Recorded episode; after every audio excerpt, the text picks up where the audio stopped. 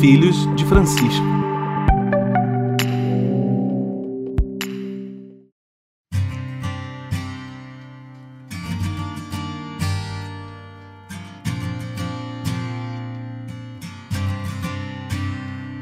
Bom dia, boa tarde, boa noite, chegando até você o podcast Filhos de Francisco, de quem tem Deus por Pai e Francisco por Paisão.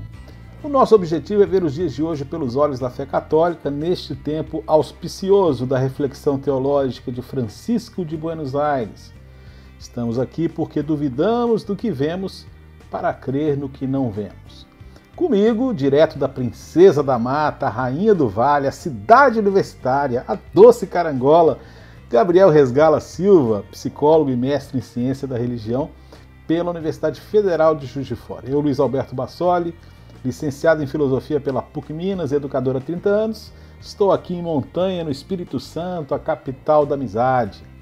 Direto de Juiz de Fora, Manchester Mineira, onde tudo começou e começa o professor Jorge Roberto Silva Júnior, o Juninho, que é professor da Rede Pública de Minas Gerais e Rio de Janeiro, professor de Filosofia e Sociologia e tem pós em Educação Religiosa e Ciências da Religião. Direto do orgulho do subúrbio e dos suburbanos, do Meier, na retaguarda, está Luiz Felipe Barbedo, professor e psicólogo pela Universidade Federal do Rio de Janeiro. Hoje continuamos, olha, no final temos sempre um caos engraçado aqui para contar e hoje a gente vai ter um também no final. E também quero lembrar de você participar da nossa promoção. Curta e curta e compartilhe nas nossas, as nossas redes sociais com a hashtag Filhos de Francisco. Hashtag Filhos de Francisco. Quanto mais você compartilhar, mais chances você terá de ganhar. Cada compartilhamento é uma chance a mais. E os felizados, que vão ser né, sorteados entre os que compartilharem, as nossas redes, nas nossas redes sociais, vão ganhar um dos dois livros. O primeiro livro, Depois do Teu Olhar, Jesus pelos Olhos de Quem com Ele Viveu, e também o livro Comprei Jujuba, Contos, Crônicas e Reflexões. Ambos do Gabriel Resgala, ambos autografados. O sorteio será no primeiro programa de agosto. E como toda semana, a gente começa com o destaque da semana. E eu começo com o Juninho, lá direto da Manchester Mineiro de Fora. Juninho, então, qual é o seu destaque da semana? Boa noite, Luiz. Boa noite, Gabriel. Boa noite a todos que nos ouvem. Né? Boa noite, bom dia, boa tarde. Não sei quando você vai nos ouvir, mas sinta-se abraçado. Então, é, o destaque que eu trago, sempre relacionado à educação, mas dessa vez educação sexual né, em uma das reuniões da ONU, é, delegados do, do Itamaraty, levando representação do Brasil, é, debateram juntos, junto com outros países sobre dois temas importantes. Uma é o termo e o procedimento sobre educação sexual, e o outro, muito importante em algumas culturas, que é a criminalização da mutilação feminina. Só que o Brasil, diante desses dois pontos, o Brasil foi contrário à resolução em que reforçava as políticas de criminalização da mutilação feminina e ainda o Brasil pediu, né, se juntou, jun, né, se juntou à Arábia Saudita para vetar a inclusão do termo educação sexual. Porque para o Brasil, dentro da minuta que estava sendo estabelecida, é, os, né, os delegados, os representantes do Itamaraty interpretaram que dentro dessas possíveis, possíveis resoluções poderia assim ser futuramente extraído e dar brecha para, o, para a legalização do aborto no país. E o Brasil foi contra essas duas ações nesse encontro com embaixadores da ONU. É, é interessante, Juninho, que geralmente as pessoas que, que são contra a educação religiosa, a educação sexual, perdão, elas utilizam, são pessoas religiosas, né? Utilizam muito de argumentos religiosos. Só que se essas pessoas forem católicas, é interessante elas darem uma lida no que a Igreja Católica fala há mais de 50 anos sobre isso, né? desde o Concílio Vaticano II, que se orienta nessas palavras: uma positiva e prudente educação sexual às crianças e aos jovens. Então é claro que é feito de uma forma responsável essa educação sexual, né? Mas é interessante pesquisar saber o que a própria igreja fala sobre isso e a importância de uma educação sexual até para prevenir abusos, né? Sim, Gabriel. E aí eu vou, vou aprofundar sobre a minha profissão, aquilo que eu amo, que é educação. Sou, sou educador. Quando eu falo sobre educação, quando, tudo, educação sexual, educação religiosa, educa seja qual for o complemento que virá após a educação, necessariamente ela tem que ser, ela tem que ser responsável. Não existe educação sem responsabilidade. Entende o que eu quero dizer? Ou seja, é, claro, claro. e aí entra o fundamentalismo, que é, é o que eu vou dizer, né? Eu vou colocar o um termo fundamentalista que impede de que essa responsabilidade aconteça. Há esse preconceito de que, ah, quando alguém, um aluno, o filho, seja quem for, é, ouvir dizer sobre é, educação sexual, entendem que estará promovendo a, o sexo fora de um contexto de idade, compromisso, responsabilidade, tudo isso que nós sabemos, que é extremamente preconceituoso, baseado em conceitos fundamentalistas, infelizmente, que, como você também disse, promove uma perpetuação do abuso e da exploração sexual, porque uma vez essas crianças, jovens, adolescentes não sendo educados, eles se tornam vulneráveis a tudo isso. Sim, eu vou e, fazer e, um esclarecimento aí. Pro, pode falar. Eu vou fazer um esclarecimento para os nossos ouvintes. É, que quando a gente começa o podcast aqui, a gente já fez um aquecimento de uma hora normalmente. E aí a gente já entra aqui né, no clima e tal. Mas eu vou dar uma segunda chance ao Gabriel de dar um bom dia, boa tarde, boa noite para os ouvintes. Né? E você já aproveita, Gabriel, e apresenta também o seu destaque da semana. Sim, e pode continuar sim. comentando sobre o Juninho aí. Claro, claro, que eu não queria deixar passar. Mas, não, só ressaltando que o que eu ia falar no final, que é, educação sexual, gente, é sempre adequada à caridade, tá? Então, a gente não vai... A educação sexual de uma criança de 6, 7 anos é completamente diferente da educação do adolescente, né? É, talvez, geralmente, a educação sexual para criança muito nova é quase tão somente prevenir abusos, né? Nem fala muito do que, que é sexo de verdade, mas só assim, uma criança se proteger disso, né? Mas, voltando, bom dia, boa tarde, boa noite a todo mundo que está ouvindo a gente, né? Muito feliz com o, a pesquisada que o Luiz acabou de dar na Wikipédia para falar de carangola, né? Eu acho que os carangolenses se sentem honrados, mais uma vez, né? Não é uma cidade tão universitária assim, né? Cada, escreve... ca ah. cada introdução é uma surpresa, né? Nesse sim, programa, sim. Né? Vocês estão sempre, estão sempre surpreendidos, né? É, não, a gente. O Luiz é uma surpresa a cada minuto, né? Que cara surpreendente. Mas quem escreve na Wikipedia sobre carangola enche um pouquinho a bola, com certeza. Mas o meu destaque da semana é como sempre, estamos em época de pandemia e eu, como profissional de saúde, gosto de falar um pouquinho disso aí.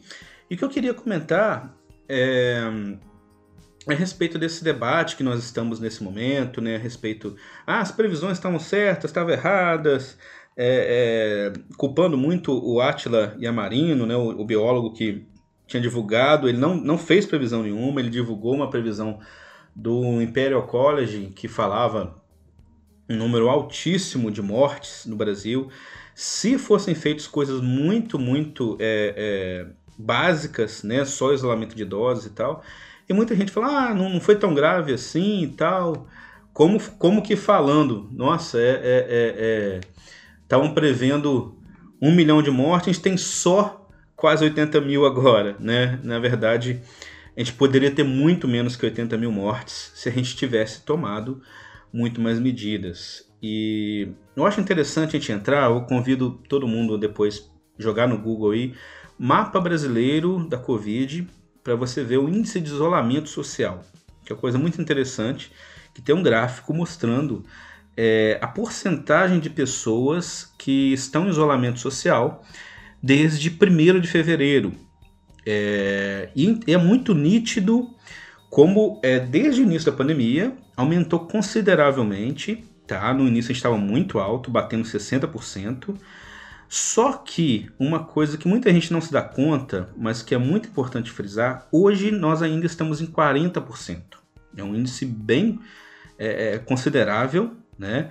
E que pode explicar muito do fato da gente ainda não estar nesse um milhão de mortos, né? O fato de que nós não voltamos definitivamente ao normal que a gente estava antes. Muito pelo contrário, hoje a vida ainda está completamente diferente. A gente às vezes se assusta vendo imagens de gente no barzinho, a gente sai na rua vê muita gente, mas as coisas estão muito diferentes.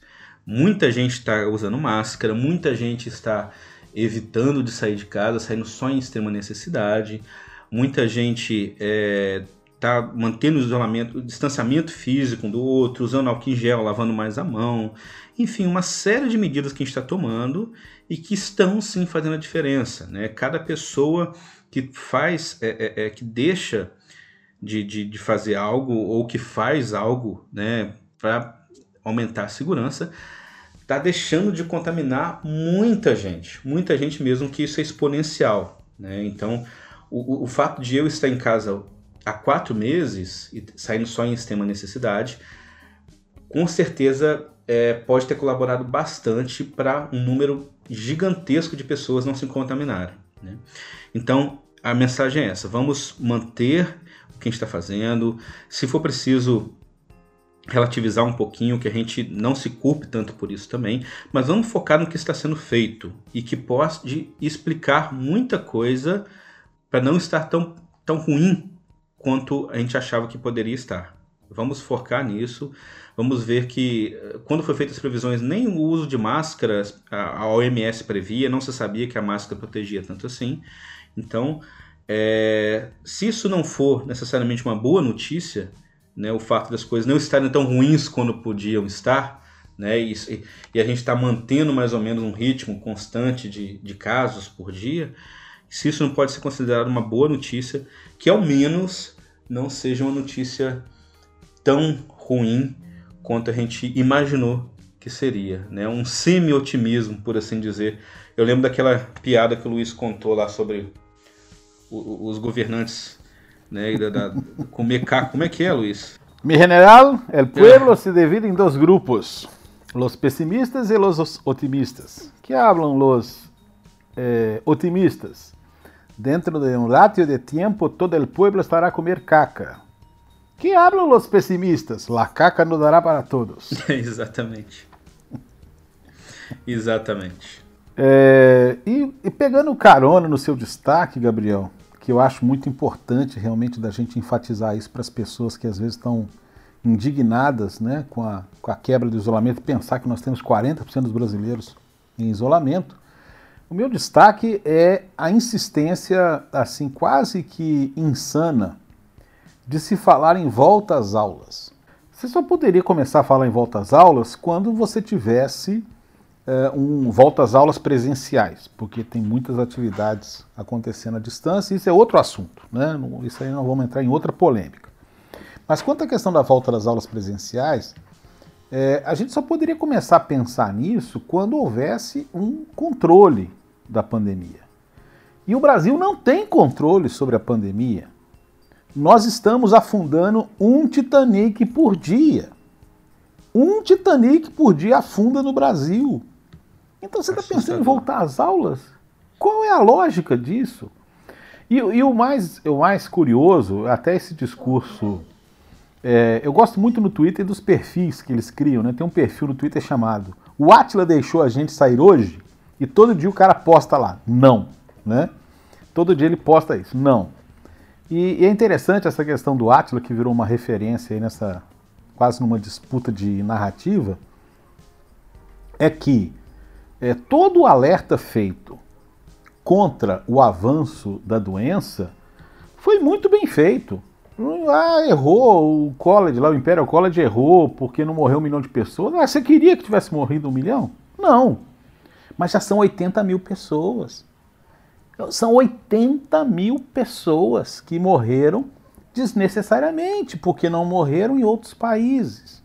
Nós estamos aí disputando com os Estados Unidos, os Estados Unidos vai ganhar da gente, né?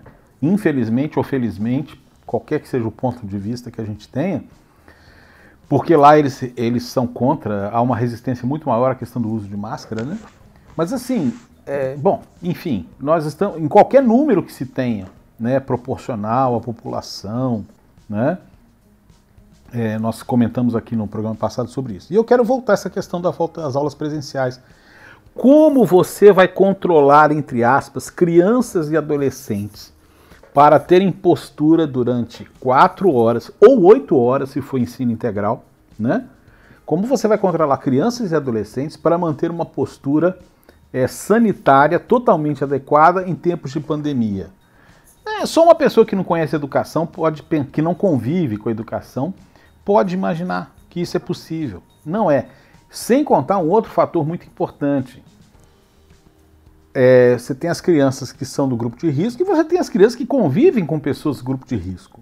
Né? Então, olha, é, falar em volta. Ah, mas vai perder o ano. Ah, gente, pelo amor de Deus. É, mas, sabe, é não ter a mínima noção de nada uma conversa do tipo dessa.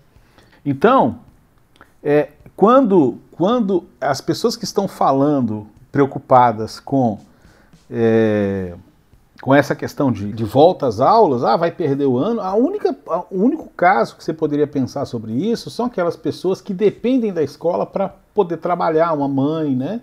Mas mesmo assim, é a vida que está em jogo. Então, olha, é, realmente me assusta ver como é, as pessoas têm essa, essa preocupação estranha com a volta às aulas imediatas. Ô Luiz, e aí você Sim, colocou a, o Atila, você e Gabriel colocaram sobre o Atila, né? Que é a referência uh, e um dos porta-vozes sobre formas de impedir a proliferação do vírus. Uh, beleza. Aí o Estado do Rio, falo porque eu sou funcionário do Estado do Rio, o Estado do Rio tem um, um tem um secretário que eu particularmente chamo ele de showman. Né? Ele não tem, ele não, tem, não segue nenhuma liturgia de um funcionário público, de um secretário do executivo que vai emitir nota, que vai emitir resolução, que vai dar um norte para aqueles que ele dirige na pasta. Ele vive de videozinho de YouTube, videozinho de Instagram. Tudo que ele for promover ele, que ele acha que é ele que está promovendo, não é a pasta, não é a secretaria. Ele lança videozinho. E o último videozinho dele foi o seguinte: é, ao invés de procurar né, saber sobre orientações da OMS, de profissionais da área da saúde no Brasil, seja Ministério da Saúde, seja Secretaria de Saúde do Estado do Rio de Janeiro, ele lança uma enquete no Google Formulário para que qualquer pessoa possa responder, dar orientações de como o Estado deve é, se comportar na, ao retornarem às aulas presenciais. Qualquer pessoa, qualquer pessoa, qualquer pessoa pode chegar lá e falar. E uma das perguntas é: quando deveriam voltar às aulas? A outra, é, outra, outra pergunta é, como deveria ser a conduta do, dos alunos e profissionais dentro das salas de aula. Mas eu respondi esse questionário e a minha resposta foi para todos. Quem, quando, quando deveríamos entrar? Quando os órgãos de saúde competentes achar, julgar apto. Imagina quando o você. Deixar sair. Ou quando o Atila deixar sair. Você entende a, a, o nível de ignorância daqueles que nos, vou colocar entre aspas, nos governam? E a política e a politicagem, a politiqueta se mostra aí, sabe? Dar uma voz a uma situação tão delicada a pessoas tão inaptas a poder julgar algo de tal gravidade. Das duas, uma ou não vão ouvir absolutamente nada, vão chegar com algo já definido e dizer que foi por consenso da maioria, ou então vão tomar uma decisão totalmente esdrúxula e colocar a culpa na maioria daqueles que deram suas opiniões. É loucura. Loucura o que o Estado do Rio eu... está fazendo.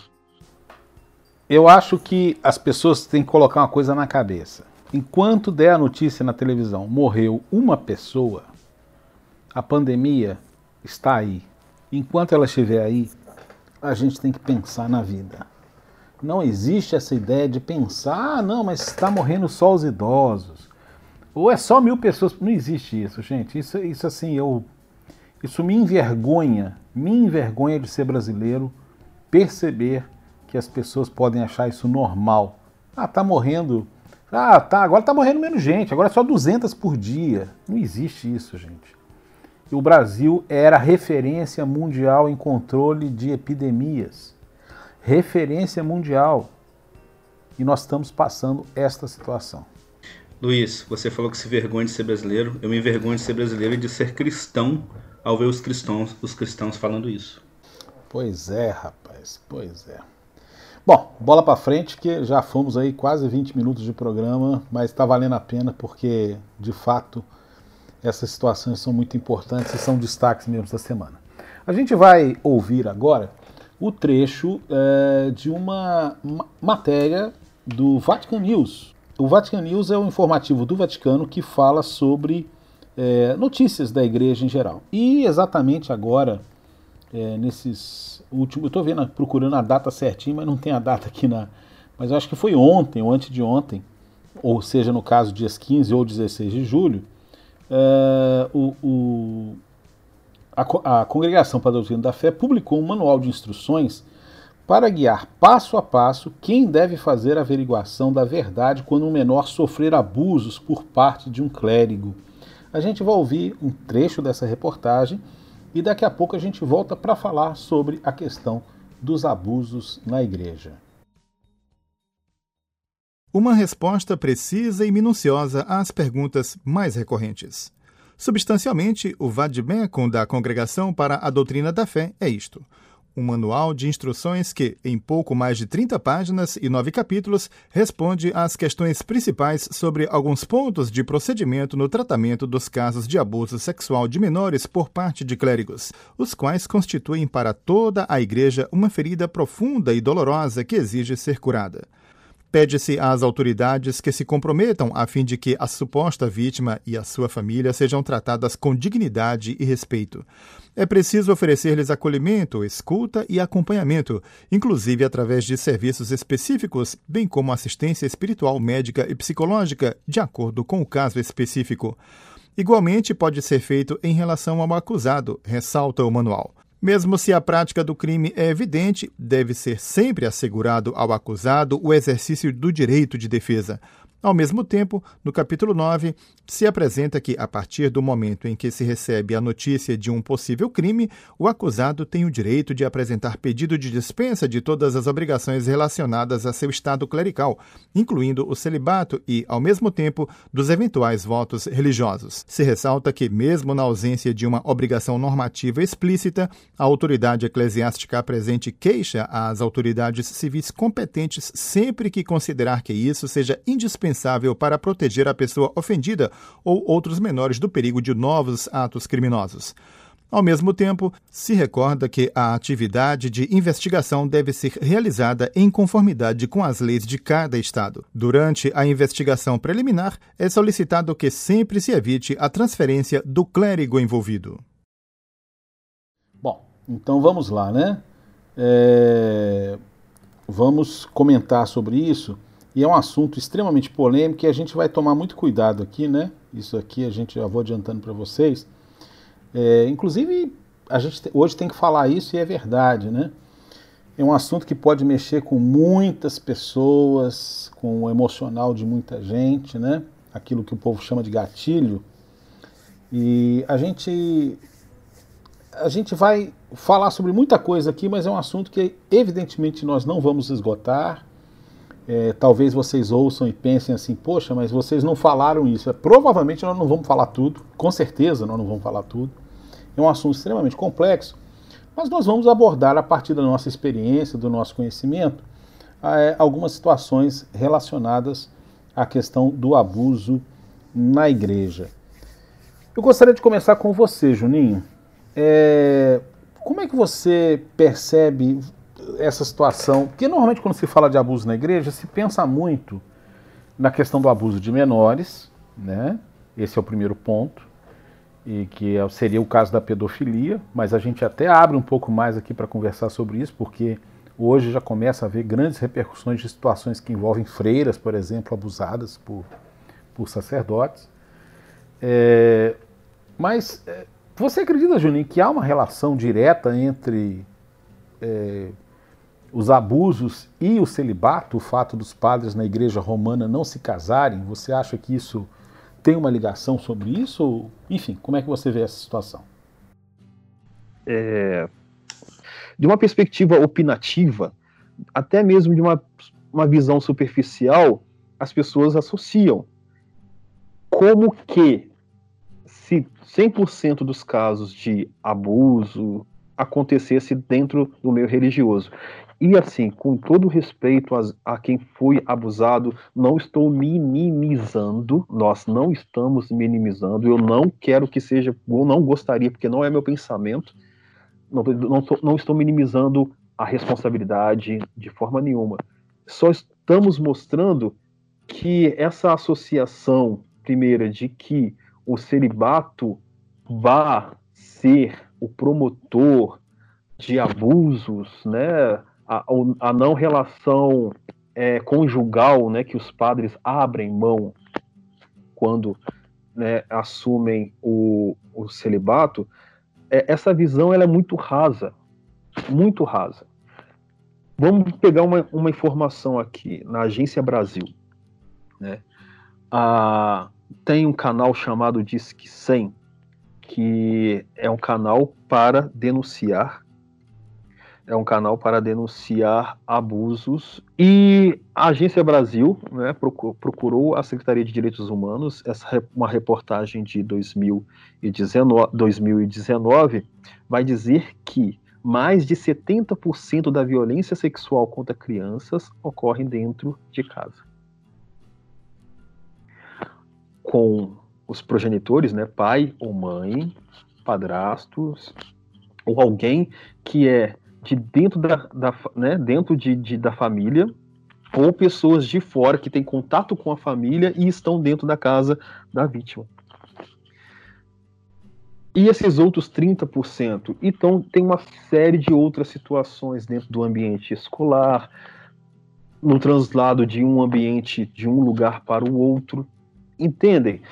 Associar a, o celibato aos, aos casos de pedofilia, de abuso, é, é uma associação totalmente equivocada, já que é dentro do ambiente familiar, né, por pais, por parentes, muitos deles casados e casadas, que vão praticar esses atos. Então é uma informação, é um dado, tá? Não minimiza ou não justifica ou não legaliza de forma nenhuma, que esses atos com, continuem acontecendo. Só que eu acho, acredito que o, o, o, peso é um pouco, e muito, não um pouco maior, quando acontece com o clérigo, e quando algo tão grave ocorre, isso cai como uma bomba dentro do coração, nós que somos fiéis, e nós nos tornamos empáticos com aqueles que sofreram e que sofrem com esses abusos.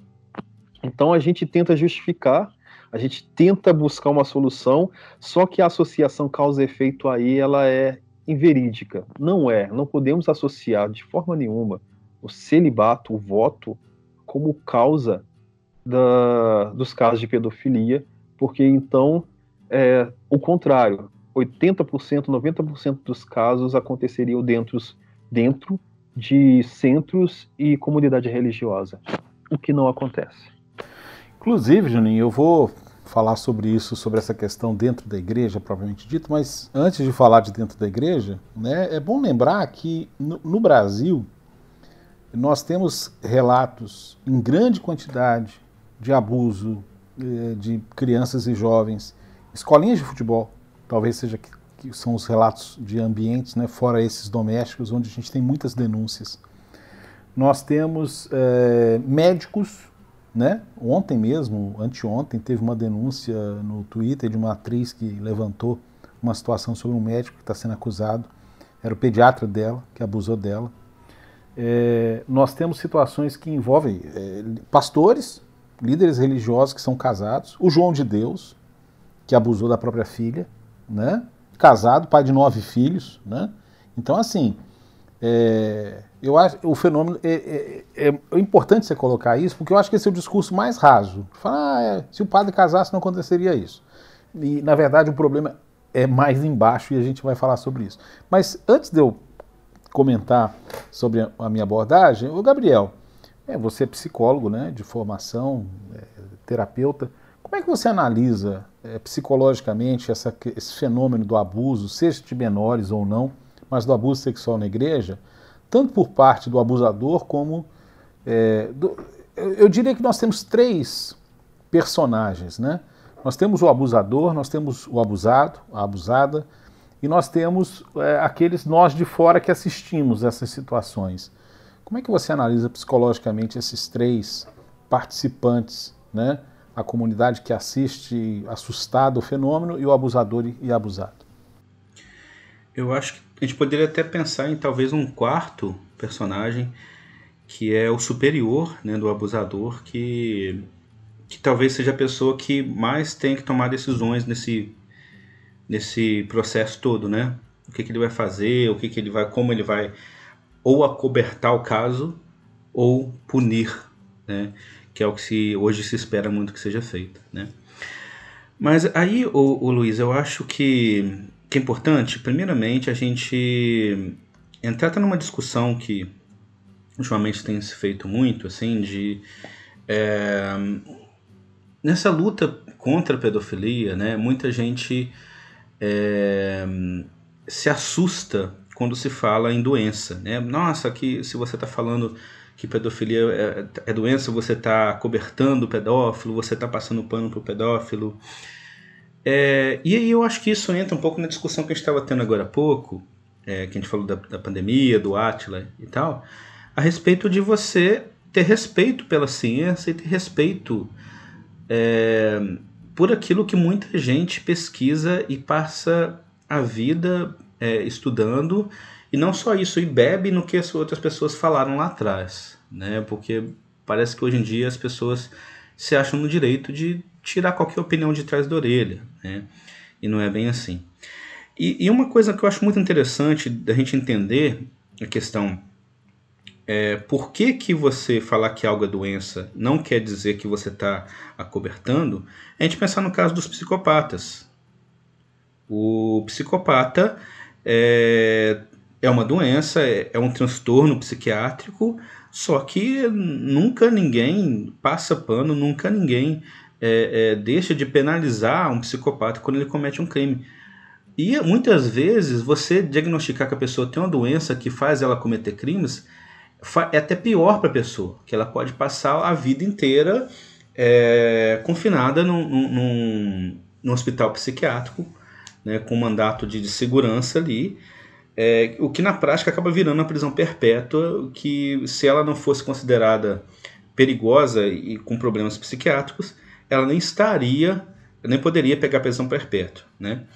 E com a pedofilia, muitas vezes acontece isso. A pedofilia é um transtorno psiquiátrico caracterizado nos manuais de psiquiatria como uma atração é, muito forte e, e, e, superior, talvez, às outras atrações da pessoa, por crianças, por é, pessoas que não atingiram ainda a puberdade. Né?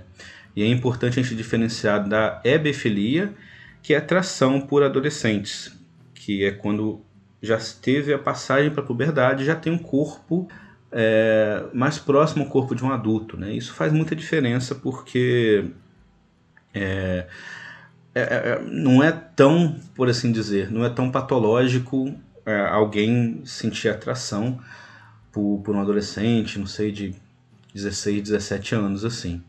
Mas, no ponto de vista legal, é tudo criminoso quando é abaixo de 14 anos. Né? Então, você pode ter uma diferenciação entre o que é doença ou não.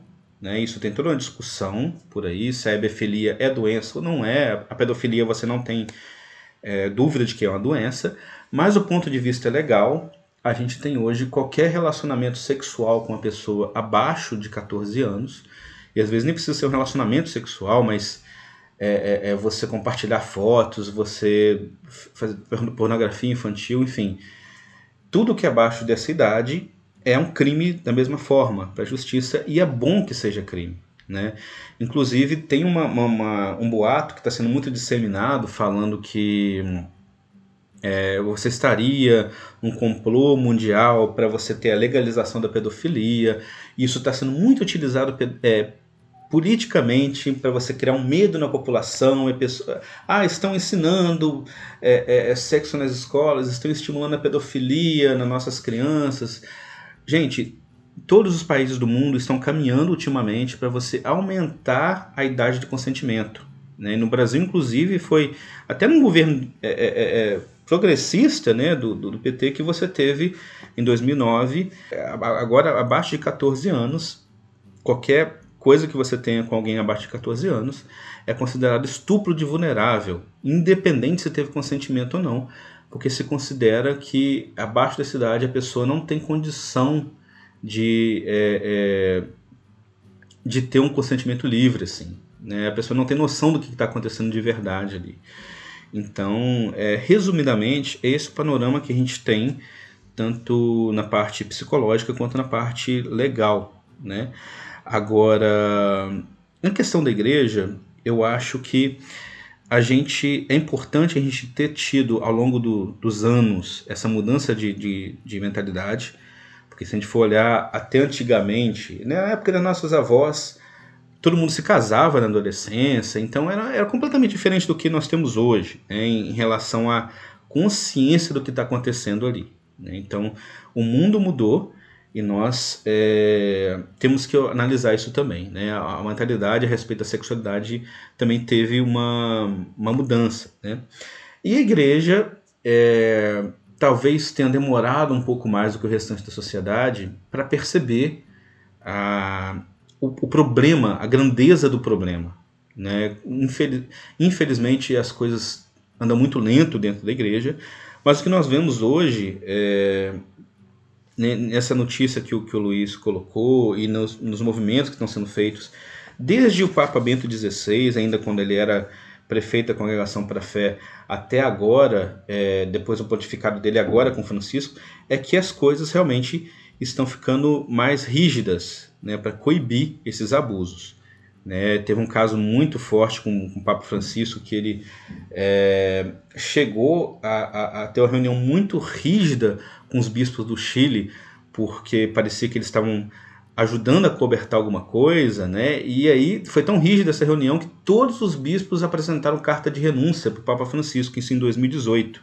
Né? Todos os bispos se colocaram, colocaram o seu pontificado, o seu, a sua, o seu bispado à disposição e o Francisco foi analisando o que estava acontecendo ali, algo que um tempo atrás era inadmissível. Né? Então, é, nós temos muito ainda a caminhar nesse sentido, e eu acho que a pedofilia é só a ponta do iceberg, porque envolve uma série de outros abusos que a gente pode comentar a respeito de é, abusos não só sexuais, mas assédio moral, uma série de coisas que infelizmente acontecem muito dentro da igreja, com todo tipo de liderança, do clero e, e, de, e lideranças leigas também, que eu acho que são a origem desse problema, e focar nisso. O problema da igreja não é ter pedófilo, porque não, não tem mais do que no restante da sociedade. Talvez o problema sejam as relações de poder que muitas vezes existem na igreja, que criam todo um clima que facilita acobertamento nesses casos. Né? E isso que eu acho que é o principal que deve ser focado.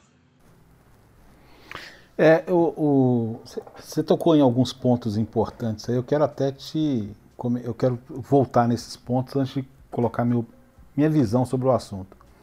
É, essa questão do Chile, ela foi emblemática. Na verdade, é, é, é nunca na história né, da igreja nós tivemos o, o, um Papa solicitando a todos os. É como se o Papa chegasse no Brasil e virasse para duzentos e poucos bispos e falasse: entreguem né, o bispado, renunciem. Né? Então ele fez isso com todos os bispos do Chile. Tudo bem, o Chile é um país muito menor que o Brasil, mas mesmo assim mostra a dimensão do problema, né? que era uma questão sistêmica. Eu acho que a palavra sistêmica tem a ver com o que você comentou aí né, Gabriel? E agora eu gostaria de fazer algumas observações interessantes, né? Hoje no Brasil, especialmente nas igrejas evangélicas, aliás, que eu saiba, nas igrejas evangélicas que tem acontecido isso. É, nós temos um número, é, não, não é só entre igrejas evangélicas, não, mas eu vou primeiro citar o caso dos evangélicos porque é muito interessante. Nós temos um número imenso de jovens, muito jovens, se casando.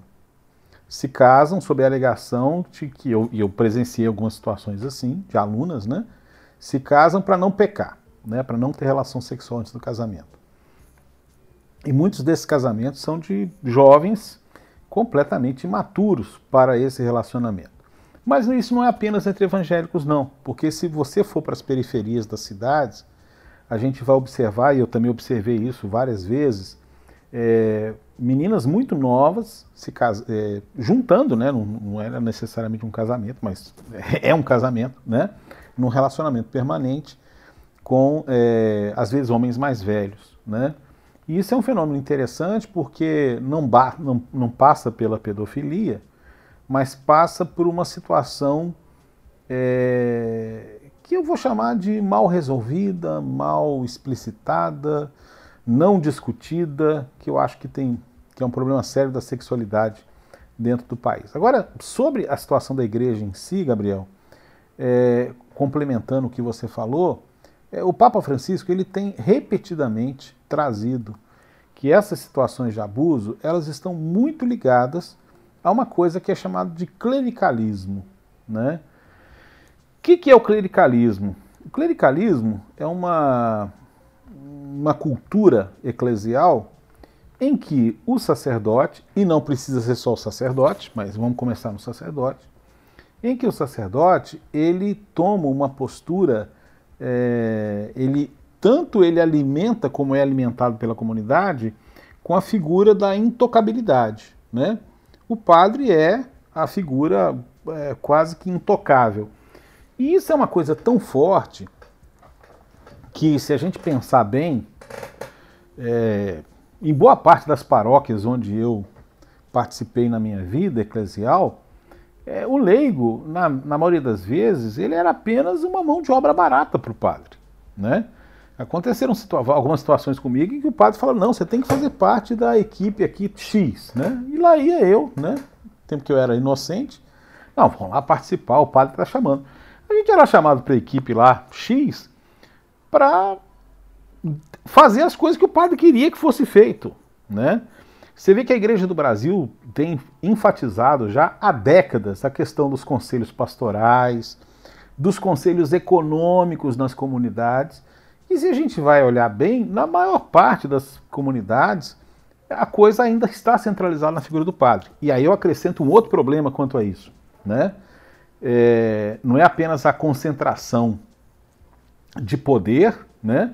mas é a concentração, é, é, entre aspas, espiritual, né? é a visão idealizada do sacerdote. E aí você acrescenta um fator né, que o Antônio Carlos Santini gosta, costuma repetir. Né? Se o padre não é pobre nem obediente, ele não vai ser casto. Né? Aliás, não é só o padre. Né? Se uma pessoa não é pobre nem obediente, ela não vai ser casta. E aí a gente tem um mergulho completo né, infelizmente, em situações onde você não tem uma vivência de uma pobreza evangélica, né? uma vida às vezes de luxo, uma vida burguesada, como se os próprios documentos da igreja denunciam sobre a situação do clero, né? E, às vezes, e aí a questão da obediência, ela não é só obediência ao superior, mas é uma coisa que sempre me chamou muito a atenção. Jesus, ele não, ele não criou a figura do padre como a gente conhece. Ele formou uma comunidade, né? E os nossos padres diocesanos, eles não vivem em comunidade, né? É, eles, graças a Deus, algumas dioceses conseguem superar isso, mas a maioria vive isolado, né? Vive nas suas, no, no seu mundinho. Na, na, verdade, nós temos é, a estrutura diocesana é muito estrutura feudal. Cada, cada, cada paróquia é um feudo e o padre vive sozinho lá. Isso, sabe? Isso, isso não é humano, isso não é evangélico, porque na, na, na história da igreja, a, a, vida isolada, o monge que, né, o ermitão, ele estava isolado de tudo. Ele não estava isolado da vida, né? Enfim, É, são pontos aqui, porque, como eu falei, a gente não vai esgotar essa, essa reflexão hoje, mas assim, é, o, o, então, só para fechar meu raciocínio aqui e passar para vocês comentarem. O, o, clericalismo é um fenômeno que ele sai da, da, da, do, do, do clero e vai para os leigos. Porque nas paróquias e nas novas comunidades, de repente, o líder religioso ele virou o, outro padre. Né? É, eu conheci um sacerdote que eu brincava, né, comentava com o pessoal de casa que a única coisa que faltava para o padre tomar o lugar de Jesus na, na paróquia era entrar dentro do sacrário. Porque ele decidia como a noiva ia se vestir, quase. Né? E aí eu faço uma pergunta para vocês, né? Vocês que são povo de igreja como eu. É, vocês já viram em paróquias é, padres é, reclamando da forma como vai acontecer um casamento? Com certeza. Ah, não, a noiva inventa, o padre reclama disso. E vocês já viram ordenação de padre, como é que é? Né? eu, eu, já vi, é, eu já vi um padre proibindo uma senhora que era da pastoral do, do idoso de velar o corpo dela na paróquia, porque ia, ia ficar mais fácil para os idosos irem velar o corpo. Né? É, o padre, não, não pode, é proibido. Mas a mãe do padre foi velada na, na catedral. Entendeu? Então, olha, enquanto for isso, o abuso sexual ele deriva muito do abuso de poder muito do abuso de poder. Isso não é só na igreja, isso é fora da igreja também. O problema, como o Gabriel adiantou, está nas relações de poder. O que vocês gostariam de comentar sobre isso? É, eu concordo plenamente. Eu acho que, é, é, é, como eu falei, eu acho que a pedofilia, né, no caso assim, o, o abuso sexual de, de crianças é uma ponta do iceberg que é, é, é que na verdade, traz à tona algo muito pior que está na estrutura né, da igreja, que o Papa Francisco está tentando começar a fazer alguma mudança nesse aspecto. Ele sabe que não vai ser agora que ele vai conseguir, que não vai terminar no pontificado dele, mas tentando fazer uma mudança de mentalidade grande. Então, quando ele fala contra o clericalismo, ele está falando disso também, né, com, com toda certeza. E porque a gente tem que lembrar também, gente, que é, muitas vezes tem a questão da sexualidade também, que não é com crianças. Né? Você tem é, sempre um caso de, de, padres com algumas mulheres da paróquia, com outros homens da paróquia às vezes, né? E são sempre casos delicadíssimos, porque são relações que não vão poder ir à frente. Né? O padre ele não vai poder assumir aquela relação né, porque entra em contradição com, a, com os votos que ele fez, com a promessa que ele fez. Às vezes ele vai mudar de paróquia, vai deixar aquela pessoa sozinha. Né, e se tiver um filho ali, mais complicado ainda. Então, é como se você tivesse toda uma estrutura complicada, assim, da forma como as coisas se organizam nas paróquias, né? É claro que a gente está dizendo aqui de, de algo que não, não é com todos os padres, talvez não seja nem a maioria, com certeza, mas é algo muito presente que todo mundo sabe o que acontece. Né? Então, e, e, são coisas que a gente tem que pensar a respeito. Não dá mais para deixar só debaixo do tapete. Eu acho que a igreja tem que pensar em como resolver a, a questão das relações de poder e as relações de sexualidade dos padres também. E você colocou um ponto muito interessante, o, o, o Luiz, sobre o padre ficar isolado também. Né? Isso não justifica qualquer tipo de abuso. Longe, né? Quem abusa, qualquer tipo de abuso, é, deve ser penalizado em relação a isso mas talvez isso abra brechas para você ser um pouco mais permissivo com questões é, que podem desencadear abuso no futuro. Então acho que se a igreja pensa em prevenir, ela tem que pensar um pouco.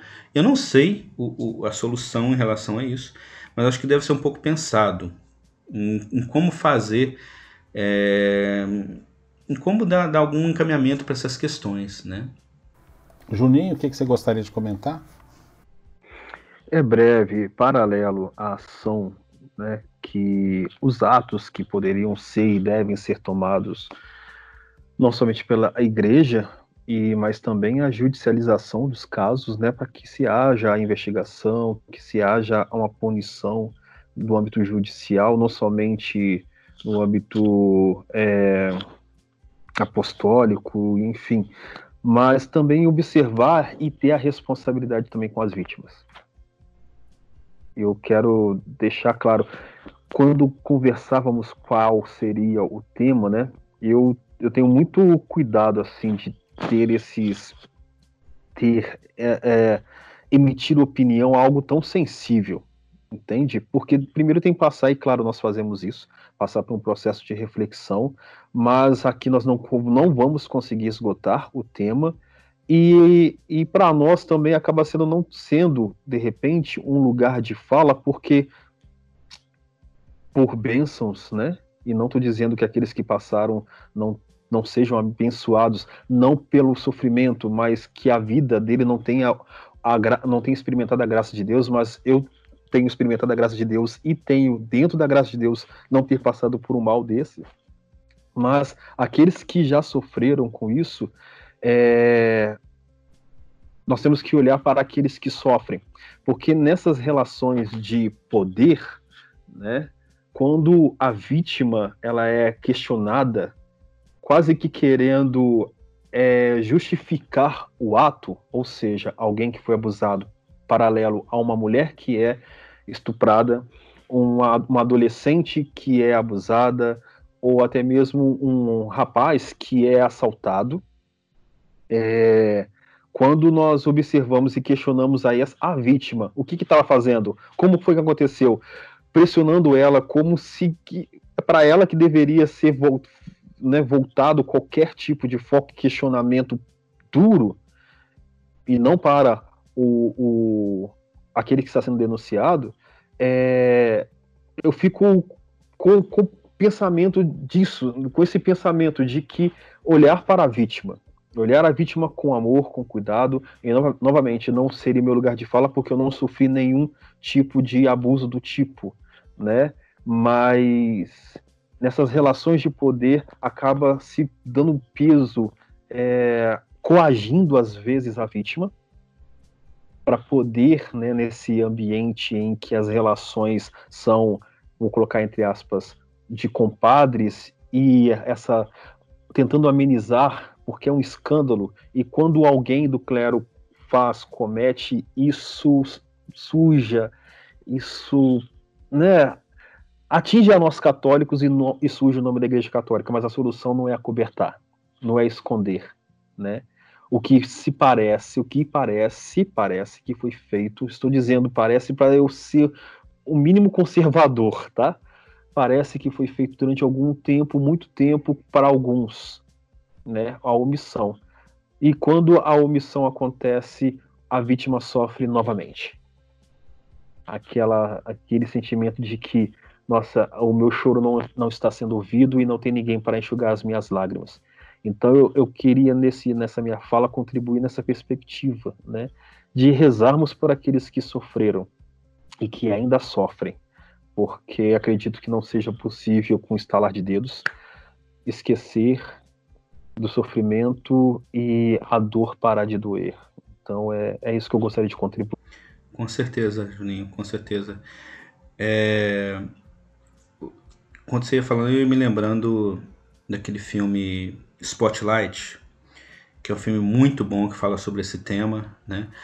E tem uma frase dele, tem uma frase dele muito bacana, muito forte, que um, uma vítima de um abuso sexual por um padre, é, um homem é, que sofreu abuso quando era criança, ele fala o seguinte: quando um padre abusa de uma criança, ele não causa um estrago só psicológico na criança, como a gente sempre vê acontecer quando há um abuso desse tipo com outras pessoas, né? É exatamente o que você falou, é, é uma marca muito pesada que fica na, na vida das pessoas, né? Mas quando isso acontece por, com uma liderança religiosa, isso não destrói a pessoa só psicologicamente. Isso causa um rombo muito grande, muitas vezes, na fé daquela pessoa. E aqui a gente pode estender para qualquer tipo de abuso, como a gente está falando, não só contra criança, não só sexual, mas qualquer tipo de abuso moral, às vezes, que é feito. Então, gostaria de lançar esse, esse essa reflexão para todos que têm algum cargo de liderança religiosa, é, que pensem muito bem em como está tratando as pessoas ao seu redor, né? Porque você pode estar causando algum problema, algum rombo na espiritualidade daquelas pessoas. É claro que a gente sempre fala, ah, mas tem que estar na igreja por causa de Deus. Mas você não tem o direito de cutucar isso, você não tem o direito de macular uma coisa tão sagrada para uma pessoa. Né? Você não tem direito de fazer essa provação, essa tentação em cima da pessoa. Que a gente consiga ser mais humanos nas nossas relações na igreja. Amém. Amém. Eu gostaria de fazer algumas observações, complementar o que vocês falaram, é, sobre essa questão da cultura do cobertamento, né? E aí entra a questão do, do, do, corporativismo, que é uma das expressões do clericalismo. Né? Tem uma entrevista é, com é, um psicoterapeuta chamado Stephanie Jolan, que eu, uma entrevista na Unicinos, né? que é no Instituto Humanista, é, ele, ele comenta sobre o clericalismo a partir do ponto de vista do Papa Francisco, né? E ele e coloca exatamente isso. O cobertamento ele tem a ver com essa questão do, do clericalismo na questão do corporativismo. Ou seja, né, eu me coloco, o, o bispo que seja, quem fosse, né, ele se coloca no lugar do padre e tenta cobertar a, a situação do padre, se colocando no lugar dele como pessoa igual. Existe um outro aspecto. Uma vez um bispo comentou comigo, é, ele falou assim, ô Luiz, é, você é pai de família, seu filho começa a mexer com droga, você, você não põe seu filho para fora de casa. Você tem que cuidar dele. Isso é sim um aspecto, né? Inclusive nesse documento do, do, do Vaticano, que a gente ouviu a reportagem no começo, né? É, ele fala sobre isso, direito de defesa das pessoas, e não só o direito de defesa, mas o acolhimento de todos. Né? A gente não pode esquecer, e a gente esqueceu no Brasil nos últimos anos, que o cristianismo é acolhida, inclusive de quem erra. E acolher quem erra não é você passar pano, não é passar a mão na cabeça. E ninguém pode passar a mão na cabeça num caso desse. Né? A pessoa tem que responder pelo que ela fez. Isso se chama responsabilidade. Né? Mas, é, em primeiro lugar, você tem que acolher a pessoa humana. E você tem uma pessoa que foi agredida, você tem uma pessoa que foi ferida. Essa pessoa tem que ser acolhida. Essa pessoa tem que ser ouvida, como bem falou aqui é, o Juninho para nós. É, só para complementar a questão do, do, do, documento do Vaticano, que a gente ouviu agora há pouco, né? Em primeiro lugar, acolher a vítima, ouvir a vítima e, ou, e dar direito de defesa àquele que é acusado, porque isso é direito humano, né? E é também divino.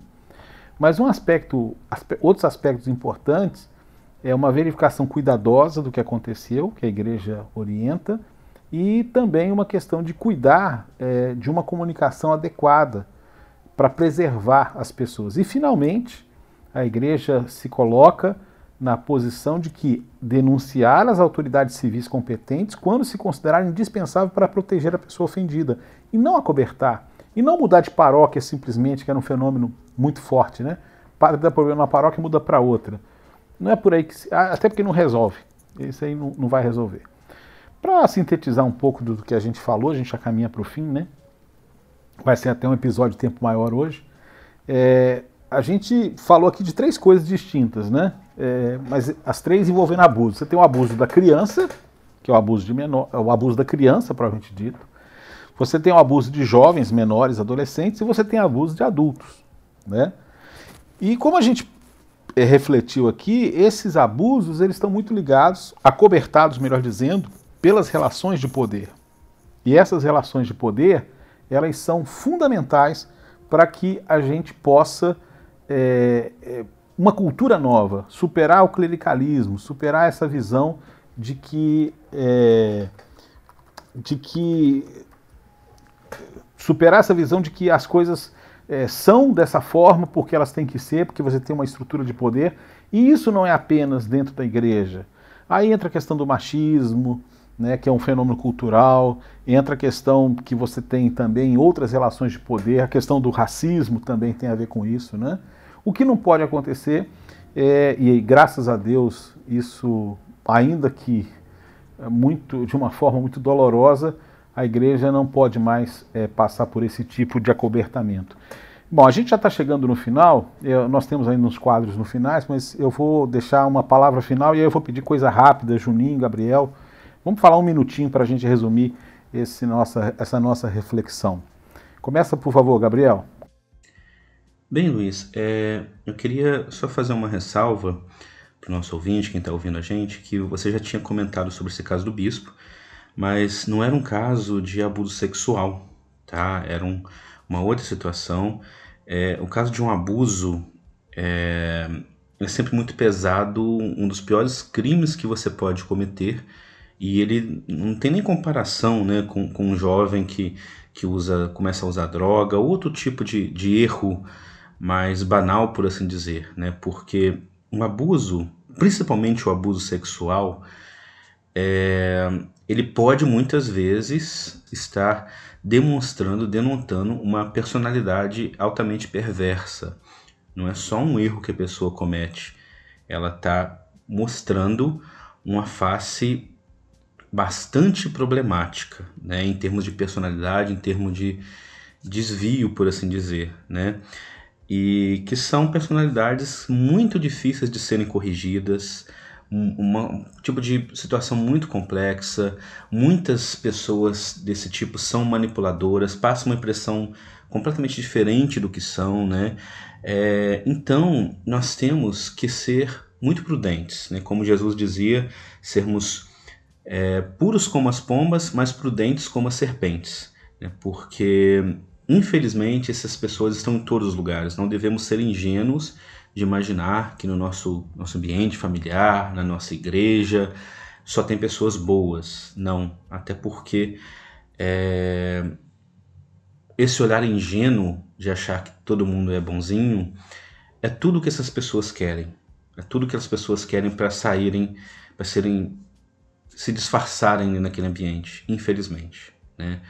Então, que a gente tenha um novo momento na igreja, que a gente é, agora tenha uma revisão de todas essas relações de poder, né? E a pedofilia talvez não seja o caso mais complexo hoje, né? Parece que os principais casos foram no passado, antes da década de 90, né? Hoje que estão vindo à tona, mas que nós não tenhamos hoje problemas que virão, que venham à tona no futuro. Nós, que nós sigamos o exemplo do Papa Francisco, é, que nós é, sejamos duros com essas relações, com esses abusos, seja de que tipo de abuso forem, e que a igreja possa ser um local de acolhimento ao outro e não só um local de corporativismo, né, de um protegendo o outro e uma família fechada que não acolhe quem não faz parte desse grupo.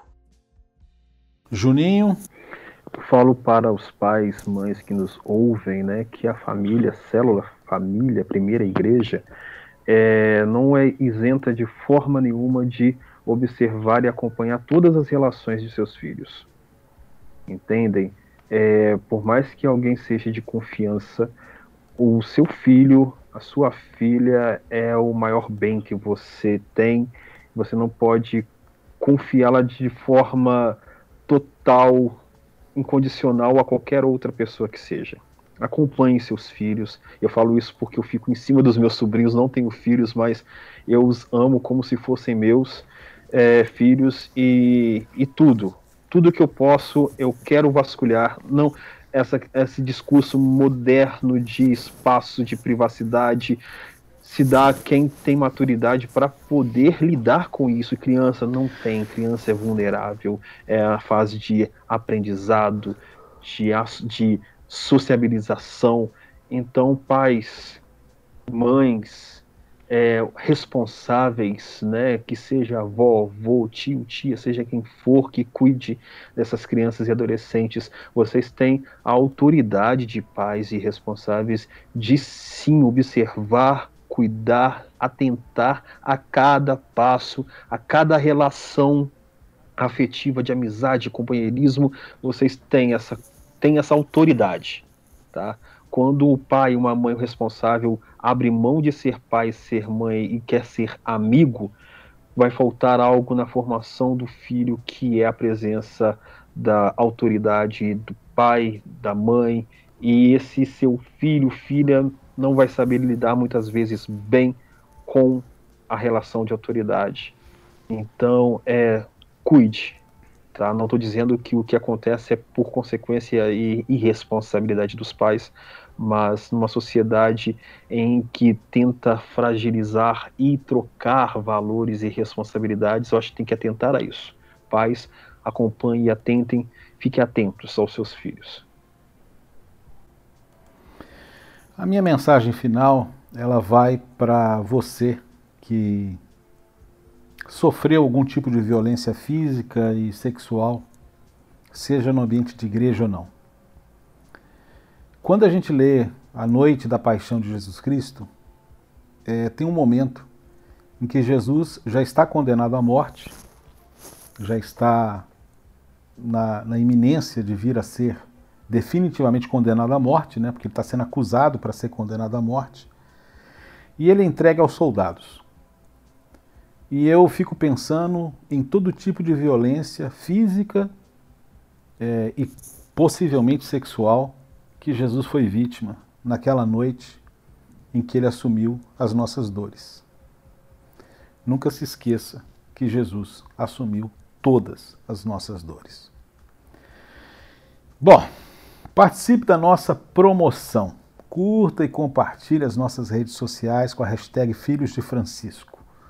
Quanto mais você compartilhar, mais chance você terá de ganhar e vai ganhar o quê? Dois livros, né? São dois sorteios o livro Depois do Teu Olhar, Jesus pelos Olhos de Quem com Ele Viveu, e Comprei Jujuba, Contos, Crônicas e Reflexões, ambos do Gabriel Resgala. Os livros serão enviados para você autografados. O sorteio será no primeiro programa de agosto. Então agora nós vamos dar um, uma virada radical e vamos terminar este episódio com o caos da semana, cheio de graça. E eu vou contar a história da semana também, novamente. Isso acontecia num grupo de oração em Campinas, né? Se não me engano, era o grupo Jesus Vive ao Senhor, se não me engano. Isso, isso deve ser década de 70, década de 80, essa história. É, eram duas situações que envolviam o mesmo sacerdote. O, era uma época que havia uma febre na renovação carismática com o uso de água benta. Né? Igual hoje a gente usa água em gel, o carismático usava água benta desse jeito, né? resolvia todos os tipos de problemas possíveis e imagináveis.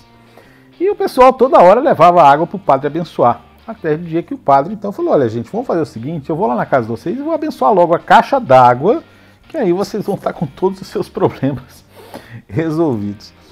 E esse mesmo sacerdote, muito bem humorado, ele passava por uma situação meio complicada. Tinha uma missa antes do grupo de oração e o grupo de oração era no salão da igreja, do lado da missa. E o grupo de oração enchia muito. E tinha, não tinha cadeira para todo mundo, ficava muita gente em pé. E o pessoal que estava na missa se sentia um pouco prejudicado, né? Porque é, eles tinham que. É, quem não ia para a missa, quem ia direto para o grupo, chegava atrasado, pegava os lugares e só faltava lugar para o pessoal que estava na missa, enfim. Então, na hora que o padre ia dar a benção final, o pessoal praticamente saía correndo da igreja, né? Vamos, né? desesperado. E o padre então mudou a saudação final, né? É, depois de dizer o Senhor esteja convosco, ele está no meio de nós, ele dava a bênção e terminava dizendo a missa: Vamos em paz e que o Senhor vos alcance.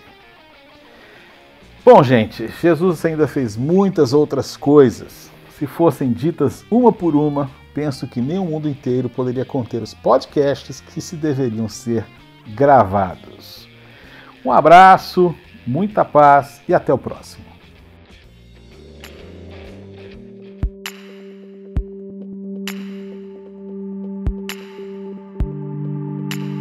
Filhos de Francisco.